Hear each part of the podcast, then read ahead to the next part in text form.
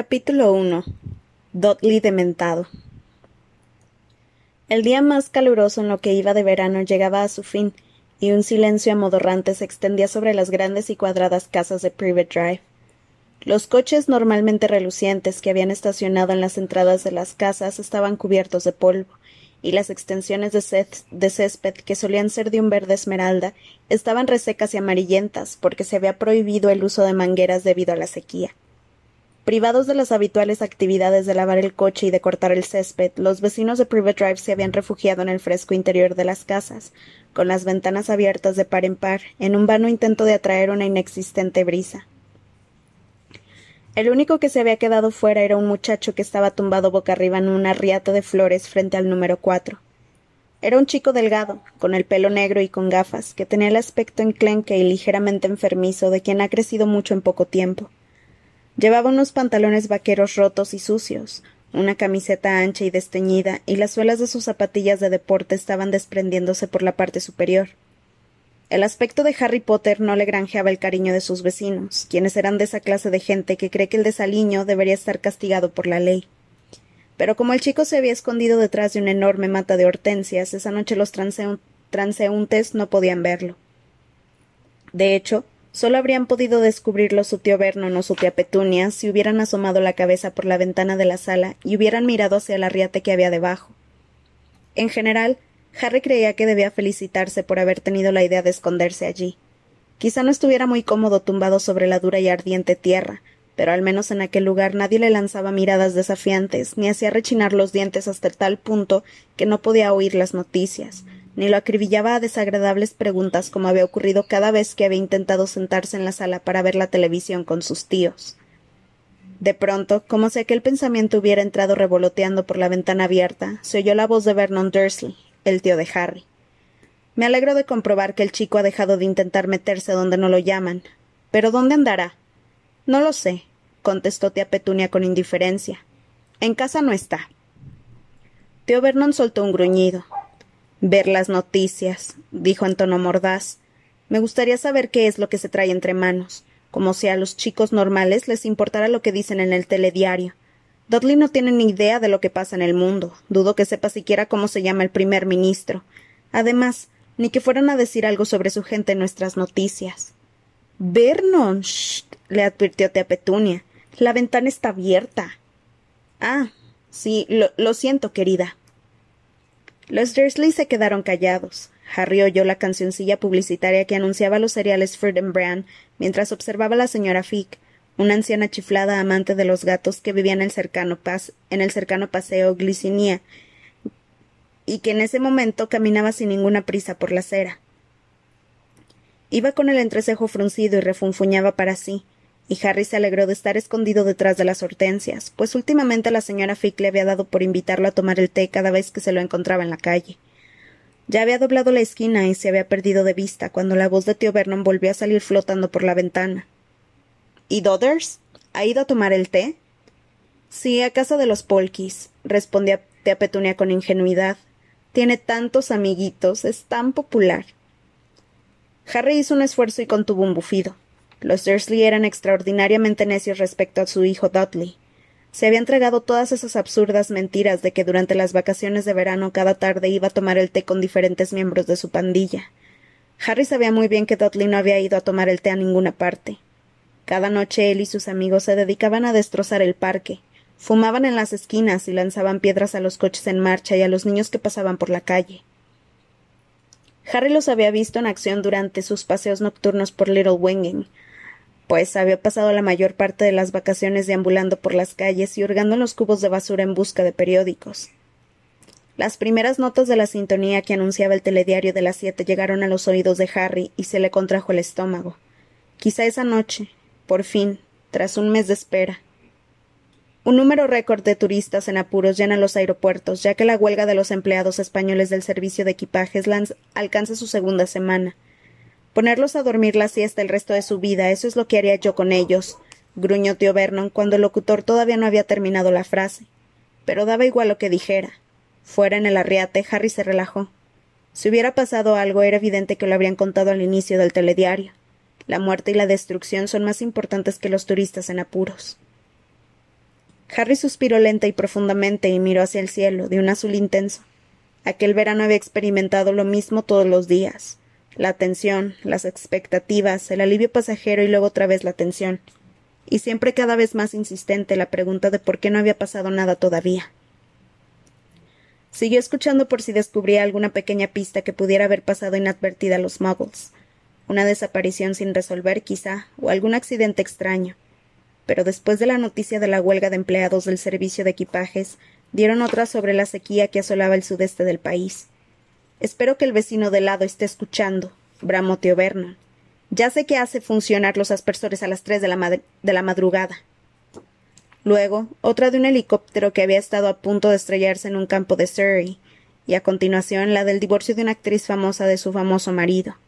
Como si nos interesaran sus sórdidos asuntos privados, comentó con desdente a Petunia, que había seguido el caso obsesivamente en todas las revistas del corazón a las que había podido echar mano. Harry cerró los ojos para no ver el intenso y resplandeciente azul del anochecer y oyó que el locutor decía Y por último, el periquito Bungie ha descubierto una novedosa manera de refrescarse este verano. Bungie, que vive en el Cinco Plumas de Barnsley, ha aprendido a hacer esquí acuático. Mary Dorking se ha desplazado hasta allí para darnos más detalles. Harry abrió los ojos. Si habían llegado a la noticia de los periquitos que practicaban esquí acuático, no podía haber nada más que valiera la pena escuchar. Rodó con cuidado hasta quedar boca abajo y se puso a cuatro patas, preparado para salir gateando de su refugio bajo la ventana. Se había movido unos cuantos centímetros cuando varias cosas ocurrieron en un abrir y cerrar de ojos. La fuerte detonación, parecida al ruido de un, disparo, rompió el perezoso silencio. Un gato salió disparado de debajo de un coche estacionado y desapareció.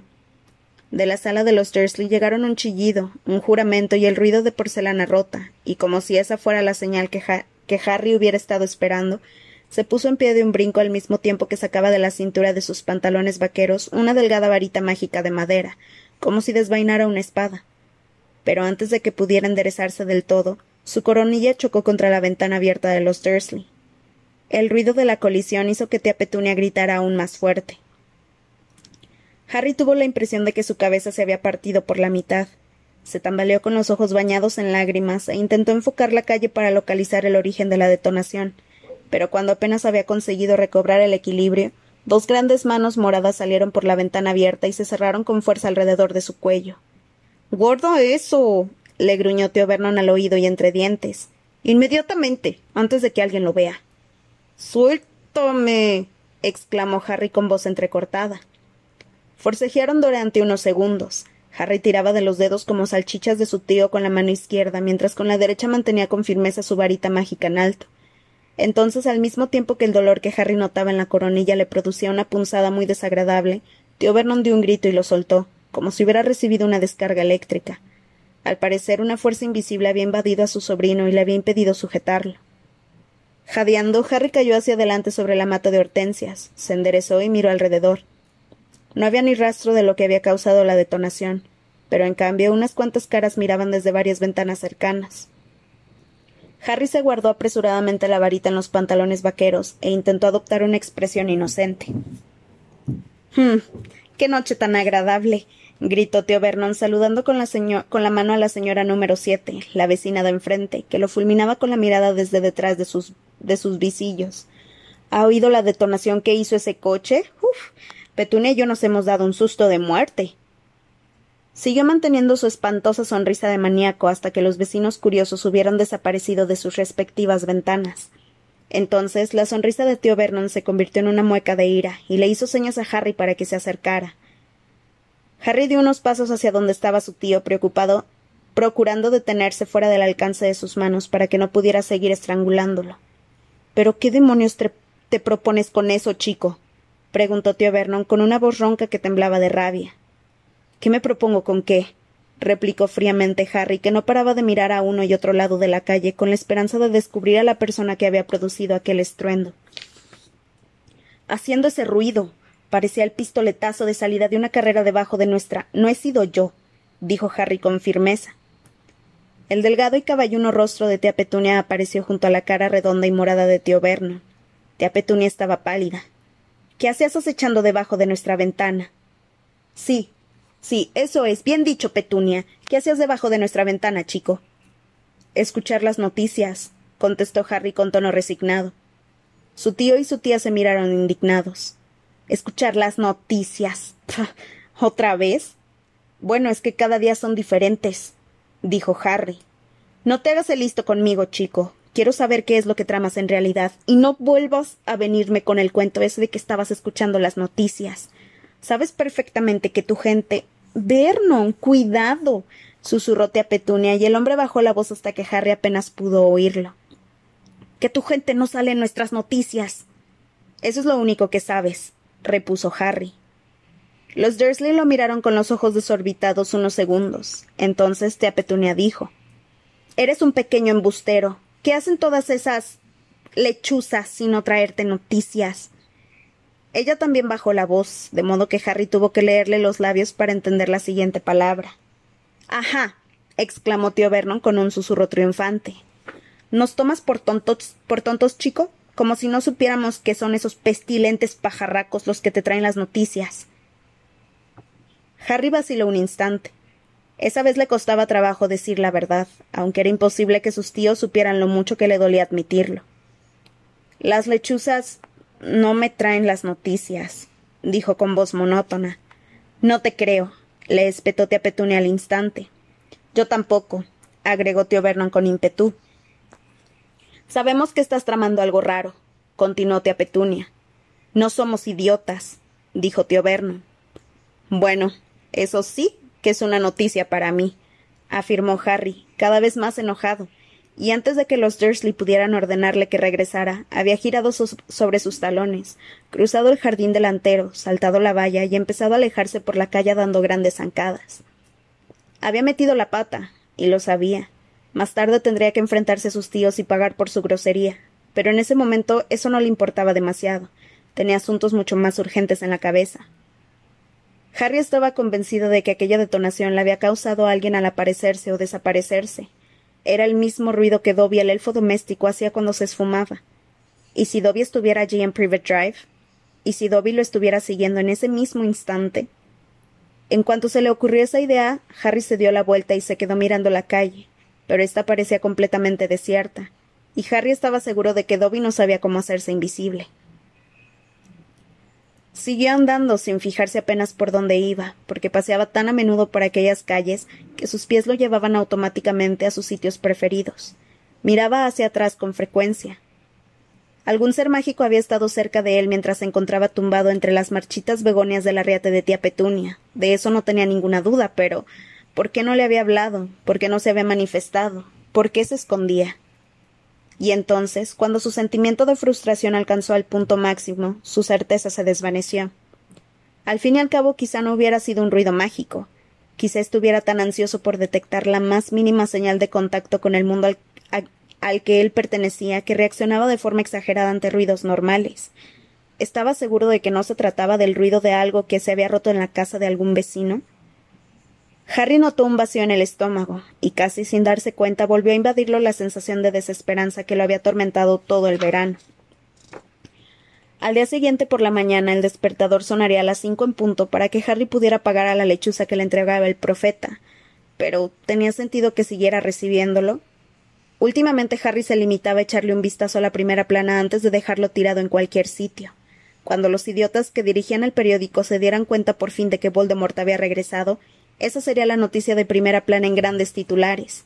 Y esa era la única que a Harry le importaba. Si tenía suerte, a la mañana siguiente también llegarían lechuzas con cartas de sus mejores amigos Ron y Hermione, aunque ya se habían agotado sus esperanzas de que, de que sus cartas le llevaran noticias. Como comprenderás, no podemos hablar mucho de ya sabes qué.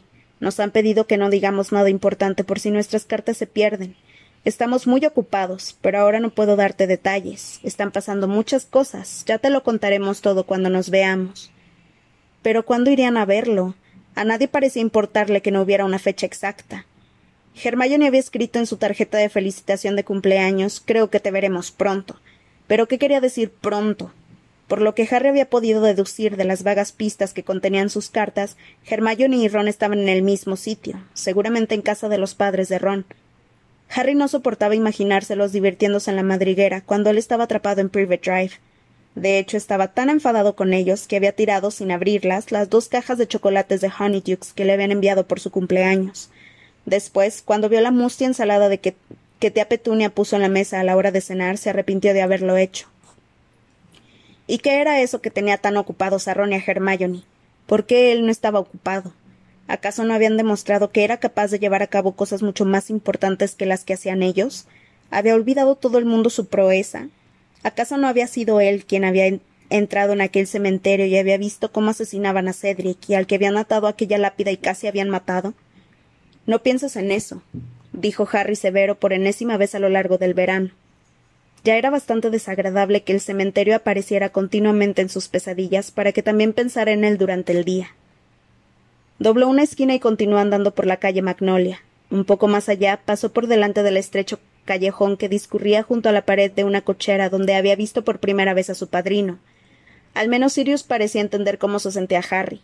Había que reconocer que sus cartas contenían tan pocas noticias de verdad como las de Ron y Hermione, pero por lo menos incluían palabras de precaución y de consuelo en lugar de tentadoras insinuaciones.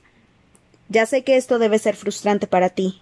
No te metas en líos y todo saldrá bien. Ten cuidado y no hagas nada precipitadamente. Bueno, pensó Harry mientras cruzaba la calle Magnolia. Torcía por, por la avenida Magnolia y se dirigía hacia el parque. Él había seguido en general los consejos de Sirius. Al menos había dominado el impulso de atar su baúl al palo de su escoba e ir por su cuenta a la madriguera. De hecho, Harry creía que su comportamiento había sido muy bueno, teniendo en cuenta lo decepcionado y molesto que estaba por llevar tanto tiempo confinado en Private Drive, sin poder hacer otra cosa que esconderse en los arriates con la esperanza de oír algo que indicara qué estaba haciendo Lord Voldemort. Con todo era muy mortificante que el que el que te aconsejaba que no hicieras nada precipitadamente fuera un hombre que había cumplido doce años de condena en Azkaban, la prisión de magos, que se había fugado de ella, había intentado cometer el asesinato por el que lo habían condenado y luego había desaparecido con un hipogrifo robado. Harry saltó la verja del parque, que estaba cerrado, y echó a andar por la hierba reseca. El parque estaba tan vacío como las calles de los alrededores. Cuando llegó a los columpios se sentó en el único que Dudley y sus amigos todavía no habían conseguido romper, pasó un brazo alrededor de la cadena y se quedó mirando al suelo con aire taciturno. Ya no podría volver a esconderse en el arriate de los Dursley. Tendría que pensar otra manera de escuchar las noticias del día siguiente. Entretanto, no tenía más perspectiva que la de pasar otra noche intranquila y agitada, porque incluso cuando se salvaba de las pesadillas sobre Cedric, tenía sueños inquietantes, en los, que en los que aparecían largos y oscuros pasillos que terminaban en muros y puertas cerradas con llave, y que él suponía que tenían algo que ver con la sensación de estar prisionero que lo acosaba cuando estaba despierto. Sentía a menudo unos desagradables pinchazos en la vieja cicatriz de la frente, pero sabía que eso ya no les interesaría mucho ni a Ron, ni a Hermione, ni a Sirius.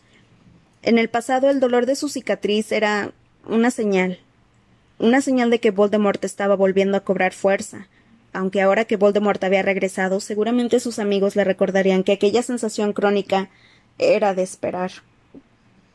Y bueno, pero no significaba nada por lo que tuviera que preocuparse, nada nuevo. La injusticia de aquella situación iba minándolo poco a poco, y le daban ganas de gritar de rabia.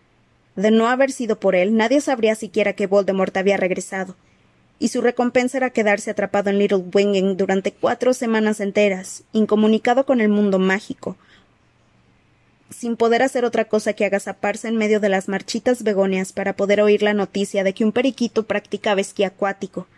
¿Cómo podía ser que Dumbledore se hubiera olvidado de él con tanta facilidad? ¿Y por qué Ron y Hermione no lo habían invitado a reunirse con ellos? ¿Durante cuánto tiempo tendría que seguir soportando que Sirius le dijera que se portara bien y fuera un buen chico, o resistir la tentación de escribir a esos ineptos del profeta y explicarles que Voldemort había vuelto?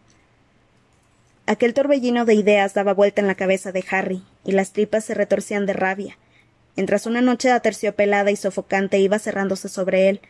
El aire olía a hierba seca y recalentada, y lo único que se oía era el débil murmullo del tráfico de la calle, más allá de la valla del parque no sabía cuánto tiempo llevaba sentado en el columpio, cuando unas voces lo sacaron de su ensimismamiento y levantó la cabeza. Las farolas de las de las calles de los alrededores proyectaban un resplandor neblinoso, lo bastante intenso para distinguir la silueta de un grupo de personas que avanzaban por el parque. Una de ellas cantaba a voz en cuello una canción muy ordinaria. Las otras reían. Al poco rato empezó a oírse también el débil ruidito de varias bicicletas de carreras caras que aquellas personas llevaban agarradas por el manillar. Harry sabía de quiénes se trataban. La figura que iba delante era sin lugar a dudas su primo Dudley Dursley, que regresaba a casa acompañado de su leal pandilla. Dudley estaba más enorme que nunca, pero un año de riguroso régimen y el descubrimiento de un nuevo talento del muchacho habían operado un cambio considerable en su físico. Como tío Vernon explicaba encantado a todo el que estuviera dispuesto a escucharlo, desde hace poco Dudley ostentaba el título de campeón de los pesos pesados de la Liga de Boxeo Interescolar Juvenil del Sudeste. El noble deporte, como lo llamaba tío Vernon entre comillas, había conseguido que Dudley fuera todavía más imponente de lo que a Harry le parecía en los tiempos de la escuela primaria, cuando Dudley lo utilizaba el de punching ball. Harry ya no temía a su primo, pero aún así no creía que el hecho de que Dudley hubiera aprendido a golpear más fuerte y con mayor puntería fuera motivo de celebración. Los niños del vecindario le tenían pánico, más pánico incluso que él que el que le tenían a ese Potter, que según les habían contado, era un granuja empedernido e iba al centro de seguridad San Bruto para delincuentes juveniles incurables. Harry vio cómo las obscuras figuras cruzaban el césped y se preguntó a quién habrían estado pegando aquella noche. Miren alrededor, pensó Harry sin proponérselo mientras los observaba. Vamos, miren alrededor. Estoy aquí sentado, solo. Vengan y atrévanse. Si los amigos de Dudley lo veían allí sentado, seguro que se iban derechitos hacia él. ¿Y qué haría entonces Dudley? No querría quedar mal delante de la pandilla, pero le daba pánico provocar a Harry.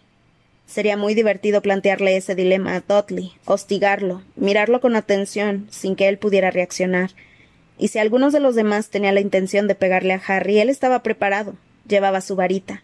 Que lo intentaran, Harry estaría encantado de descargar parte de su frustración sobre los chicos que en otros tiempos habían hecho de su vida un infierno. Pero no se dieron la vuelta, así que no vieron a Harry, y ya estaban llegando a la valla.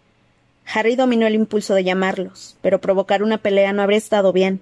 No debía emplear la magia. Volvería a exponerse a la expulsión. Las voces de la pandilla de Dudley fueron apagándose. Iban hacia la avenida Magnolia, y Harry ya no los distinguía. Ya lo ves, Sirius, pensó Harry con desánimo. No hago nada con precipitación. No me meto en líos. Exactamente lo contrario de lo que hiciste tú. Se puso en pie y se desperezó. Por lo visto, tía Petuna y tío Vernon consideraban que la hora que la hora a la que Dudley aparecía en casa era la hora correcta de llegar, pero el tiempo que sobrepasara a esa hora ya era demasiado tarde. Tío Vernon había amenazado con encerrar a Harry en el cobertizo si volvía a llegar después que Dudley, así que conteniendo un bostezo y todavía con el entrecejo fruncido, Harry echó a andar hacia la verja del parque. La avenida Magnolia, al igual que Privet Drive, estaba llena de grandes y cuadradas casas con jardines perfectamente cuidados, cuyos propietarios eran también grandes y cuadrados y conducían coches muy limpios, parecidos al de tío Vernon, Harry prefería Little Wengen por la noche, cuando las ventanas con las cortinas corridas dibujaban formas de relucientes colores en la oscuridad, y él no corría el peligro de oír murmullos desaprobadores sobre su aspecto de delincuente cuando se cruzaba con los dueños de las casas. Caminaba deprisa, pero cuando ya se encontraban hacia la mitad de la avenida Magnolia, la pandilla de Dudley volvió a aparecer ante él. Estaban despidiéndose en la esquina de la calle Magnolia. Harry se detuvo a la sombra de un gran lilo y esperó. Chillaba como un cerdo, ¿verdad? Decía Malcolm entre las risotadas de los demás. Buen gancho de derecha, Big D, dijo Pierce. ¿Mañana a la, misma hora? preguntó Dudley. En mi casa. Mis padres no estarán, respondió Gordon. Hasta mañana entonces, se, se despidió Dudley. Adiós, Dud. Hasta luego, Big D. Harry esperó a que el resto de la pandilla se pusiera en marcha antes de seguir andando. Cuando sus voces se hubieron apagado de nuevo, dobló la esquina de la calle Magnolia, y acelerando el paso, no tardó en situarse a escasa distancia de Dudley, que caminaba tan campante, tarareando de forma poco melodiosa. ¡Ey! Big D. Dudley se dio la vuelta. Ah, gruñó. Eres tú. ¿Desde cuándo te llaman Big D? preguntó Harry. Cállate, le espetó Dudley y giró la cabeza. Qué nombre tan pedante dijo Harry sonriendo y situándose junto a su primo. Aunque para mí siempre serás cachorrito. He dicho que te calles, gritó Dudley, que había cerrado aquellas manos suyas que parecían jamones. No saben tus amigos que así es como te llama tu mami. Cierra la boca. A ella nunca le dices que cierre la boca. ¿Qué me dices de trompito y muñequito precioso? ¿Puedo usarlos? Dudley no replicó. El esfuerzo que tenía que hacer para no golpear a Harry parecía exigir todo su autocontrol. ¿A quién le estuvieron pegando esta noche? preguntó Harry, y la sonrisa se borró de sus labios. ¿A otro niño de diez años? Ya sé que hace un par de noches le diste una paliza a Mark Evans. Se la buscó, gruñó Dudley. ¿Ah, sí? Me contestó mal. ¿En serio? ¿Qué te dijo? ¿Que pareces un cerdo al que han enseñado a caminar sobre las patas traseras? Porque eso no es contestar mal, Dudley, eso es decir la verdad. Un músculo palpitaba en la mandíbula de Dudley. A Harry le produjo gran satisfacción comprobar lo furioso que estaba poniendo su primo. Sentía que estaba desviando toda su frustración hacia Dudley. Era la única válvula de escape que tenía. Torcieron a la derecha por el estrecho callejón donde Harry había visto por primera vez a Sirius y que formaba un atajo entre la calle Magnolia y el paseo Glicinia. Estaba vacío y mucho más oscuro que las calles que unía porque allí no había farolas. El ruido de sus pasos quedaba amortiguado entre las paredes de la cochera que había a un lado y una alta valla que había del otro. Te crees más grande porque llevas esa cosa, ¿verdad? dijo Dudley pasados unos segundos. ¿Qué cosa? Eso, esa cosa que llevas escondida. Harry volvió a sonreír. No eres tan tonto como pareces, ¿verdad, Dud? Claro, supongo que si lo fueras no serías capaz de andar y hablar al mismo tiempo. Harry sacó su varita mágica. Vio que Dudley la miraba de reojo. Lo tienes prohibido, se apresuró a decir Dudley. Sé que lo tienes prohibido. Te expulsarían de esa escuela para bichos raros a la que vas. ¿Cómo sabes que no han cambiado las normas, Big D? No las han cambiado, aseguró Dudley, aunque no parecía del todo convencido. Harry soltó una risita. No tienes agallas para enfrentarte a mí sin esa cosa, ¿verdad que no? gruñó Dudley. Y tú necesitas tener a cuatro amigos detrás para pegarle a un niño de diez años. ¿Te acuerdas de ese título de boxeo del que tanto alardeas? ¿Cuántos años tenía tu oponente? ¿Siete? ¿Ocho? Tenía dieciséis, para que lo sepas, protestó Dudley. Y cuando terminé con él estuvo veinte minutos sin conocimiento y pesaba el doble que tú.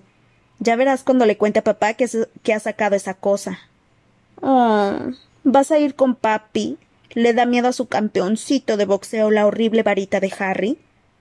Por la noche no eres tan valiente, ¿verdad? replicó Dudley con sorna. Ahora es de noche, cachorrito. Se llama así cuando el cielo se pone oscuro. Me refiero a cuando estás dormido. Le espetó Dudley que se había parado. Harry se detuvo también y miró fijamente a su primo. Pese a que no vea muy bien la enorme cara de Dudley, distinguió en ella una extraña mirada de triunfo. ¿Qué quieres decir con eso de que cuando estoy dormido no soy tan valiente? preguntó Harry desconcertado. ¿De qué quieres que tenga miedo? ¿De las almohadas? Anoche te escuché, replicó Dudley entrecortadamente. Hablabas en sueños. Gemías. ¿Qué quieres decir? insistió Harry, pero sentía algo frío y pesado en el estómago. La noche pasada había vuelto a ver en sueños el cementerio. Dudley soltó una fuerte carcajada y luego puso una vocecilla aguda y quejumbrosa. No mates a Cedric. No mates a Cedric. ¿Quién es Cedric? ¿Tu novio? Mientes, dijo Harry como un autómata, pero se le había quedado la boca seca. Sabía que Dudley no mentía. Si no, ¿cómo podía saber algo de Cedric? Papá, ayúdame, papá, me va a matar, papá. Cállate, le dijo Harry en voz baja. Cállate, Dudley, te lo advierto. Ven a ayudarme, papá. Mamá, ven a ayudarme. Ha matado a Cedric. Ayúdame, papá. No me apuntes con esa cosa. Dudley retrocedió hacia la pared del callejón. Harry apuntaba directamente con la varita hacia el corazón de su primo. Sentía latir en sus venas los catorce años de odio hacia él. Habría dado cualquier cosa por atacarlo en aquel momento, por lanzarle un conjuro tan fuerte que tuviera que volver a su casa arrastrándose como un insecto mudo con antenas. No vuelvas a hablar de eso, lo amenazó Harry. ¿Me, ¿Me has entendido? Apunta hacia otro lado. Te he preguntado si me has entendido. Apunta hacia otro lado. ¿Me has entendido? Dudley soltó un extraño y estremecedor grito ahogado, como si le hubieran echado encima un cubo de agua helada. Algo le había pasado a la noche. El cielo de, de color añil salpicado de estrellas se quedó de pronto completamente negro, sin una sola luz. Las estrellas, la luna y el resplandor de las farolas que habían en ambos extremos del callejón habían desaparecido. El ruido sordo de los coches y el susurro de los árboles también habían cesado. Un frío glacial se había apoderado de la noche, hasta entonces templada y agradable. Estaban rodeados de una obscuridad total, impenetrable y silenciosa, como si una mano gigante hubiera cubierto el callejón con un grueso y frío manto dejándolos ciegos. Al principio Harry creyó que había hecho magia sin darse cuenta, pese a que se había estado conteniendo con todas sus fuerzas. Pero entonces cayó en la cuenta de que él no tenía el poder para apagar las estrellas. Giró la cabeza hacia uno y otro lado intentando ver algo, pero la oscuridad se le pegaba a los ojos como un ingrávido velo. La voz aterrorizada de Dudley sonó en los oídos de Harry. ¿Qué, qué, qué estás haciendo? Para. No estoy haciendo nada. Cállate y no te muevas. No vio nada, me he quedado ciego. Que he dicho que te calles. Harry permaneció allí plantado, inmóvil, dirigiendo los ojos a derecha e izquierda sin ver nada. El frío era tan intenso que temblaba de pies a cabeza. Se le puso la carne de gallina en los brazos y se le erizó el vello de la nuca. Abrió los ojos al máximo, mirando alrededor, pero no pudo ver nada. Era imposible, no podía ser que estuvieran allí, en Little Wengen. Aguzó el oído. Los oiría antes de verlos. Se, lo diré a papá, Dudley. ¿Dónde estás? ¿Qué haces? ¿Quieres callarte de una vez? susurró Harry. Estoy intentando escuchar. Pero se quedó callado. Acababa de oír justo lo que temía. Había algo en el callejón además de ellos dos, algo que respiraba produciendo un ruido ronco y vibrante. Harry seguía de pie temblando de frío y experimentó una fuerte sacudida de terror. Basta, para ya. Te voy a pegar un puñetazo. Te juro que te voy a pegar. Cállate, Dudley. Un puño chocó contra un lado de la cabeza de Harry y lo levantó del suelo. Ante sus ojos aparecieron unas lucecitas blancas. Por segunda vez en una hora tuvo la impresión de que la cabeza se le había partido por la mitad, y un momento después aterrizó en el duro suelo y su varita salió volando. Eres un imbécil, Dudley, gritó Harry, y el dolor hizo que se le llenaran los ojos de lágrimas. Se puso a cuatro patas y empezó a tantear con desesperación a su alrededor en la oscuridad. Oyó a Dudley que se alejaba dando tumbos, chocando contra la valla del callejón, tambaleándose. Vuelve, Dudley.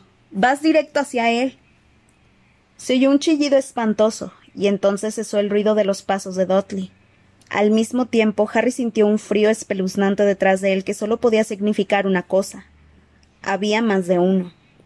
Dudley, mantén la boca cerrada. Hagas lo que hagas, mantén la boca cerrada. Varita, varita. farfulló Harry desesperado, agitando las manos por la superficie del suelo como si fueran arañas. ¿Dónde estás? Varita. Vamos. Lumos. Pronunció el conjuro automáticamente, pues necesitaba con urgencia luz para encontrar la varita. Con gran alivio y casi sin poder creerlo, vio aparecer un resplandor a pocos centímetros de su mano derecha. La punta de la varita se había encendido. Harry la agarró, se puso en pie y se dio la vuelta. Se le revolvió el estómago. Una figura altísima y encapuchada se deslizaba con suavidad hacia él, suspendida encima del suelo. No se le veían los pies ni la cara, tapados por la túnica, y a medida que se acercaba se iba tragando la noche. Harry retrocedió tambaleándose y levantó la varita. Expecto patronum. Una voluta de vapor plateada salió de la punta de la varita mágica, y el, y el dementor aminoró el paso, pero el conjuro no había funcionado bien. Harry, tropezando de nuevo, retrocedió un poco más al mismo tiempo que el dementor se le echaba encima. El pánico le comenzaba a nublar la mente. Concéntrate, un par de manos grises, viscosas y cubiertas de costras salieron de debajo de la túnica del dementor y se dirigieron hacia Harry mientras un ruido de avidez le penetró en los oídos. Expecto patronum. Su voz sonó débil y distante. Otra voluta de humo plateado, más débil que la anterior, salió de la varita. Ya no podía hacerlo, ya no podía lograr que el conjuro funcionara. Oyó una risa dentro de su cabeza, una risa aguda y estridente. Percibió el olor del aliento putrefacto, de un frío mortal, del dementor, que le llenaba los pulmones y lo ahogaba. Piensa algo alegre. Pero no había alegría dentro de él. Los helados dedos del dementor se acercaban a su cuello, la aguda risa cada vez era más fuerte y sonó una voz dentro de su cabeza. Inclínate ante la muerte, Harry. Quizá ni siquiera sea dolorosa. Yo no puedo saberlo, yo no he muerto nunca. Jamás volveré a ver ni a Ron ni a Hermione. Y sus caras aparecieron dibujadas con claridad en su mente mientras luchaba por respirar. Expecto patronum. Un ciervo enorme y plateado salió de la punta de la varita de Harry con la cornamenta golpeó al dementor donde éste habría tenido el corazón. El dementor se echó hacia atrás, ingrávido como la obscuridad, y cuando el ciervo lo embistió, se alejó revoloteando como un murciélago derrotado. Por aquí. le gritó Harry al ciervo. Luego giró sobre los talones y echó a correr a toda velocidad por el callejón, manteniendo en alto la varita encendida. Dudley. Dudley, ¿dónde estás? Apenas había dado una docena de pasos cuando los alcanzó. Dudley estaba acurrucado en el suelo, tapándose la cara con los brazos. El segundo dementor estaba inclinado sobre él, sujetándole las muñecas con sus pegajosas manos, tirando de ellas poco a poco, separándolas casi con ternura, y bajaba la encapuchada cabeza hacia la cara de Dudley como si fuera a besarlo. Ve por él. bramó Harry, y con un fuerte estrépito el ciervo que había hecho aparecer pasó al galope por su lado. El, el rostro de el rostro sin ojos del dementor estaba apenas a dos centímetros del de Dudley cuando los cuernos plateados lo golpearon. El dementor salió despedido por los aires y al igual que su compañero se alejó volando y quedó absorbido por la obscuridad.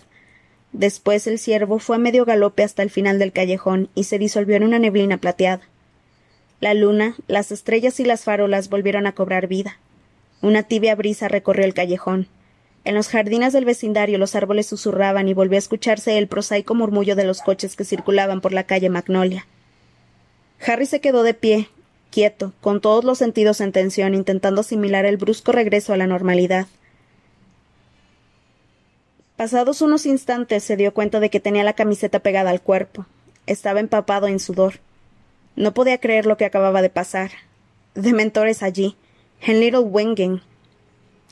Dudley seguía acurrucado en el suelo, gimoteando y tembloroso. Harry se agachó para comprobar si estaba en condiciones de levantarse, pero entonces oyó unos fuertes pasos que corrían hacia él. Volvió a levantar la varita mágica instintivamente y giró sobre los talones para enfrentarse al recién llegado.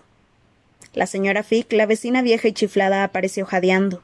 El canoso cabello se le había salido de la redecilla y llevaba una cesta para compras que hacía un ruido metálico colgado de la muñeca y los pies medio fuera de las zapatillas de gruesa tela de cuadros escoceses. Harry se apresuró a esconder su varita mágica, pero. No guardes eso, niño, le gritó la señora Fick. ¿Y si hay alguno más suelto por aquí?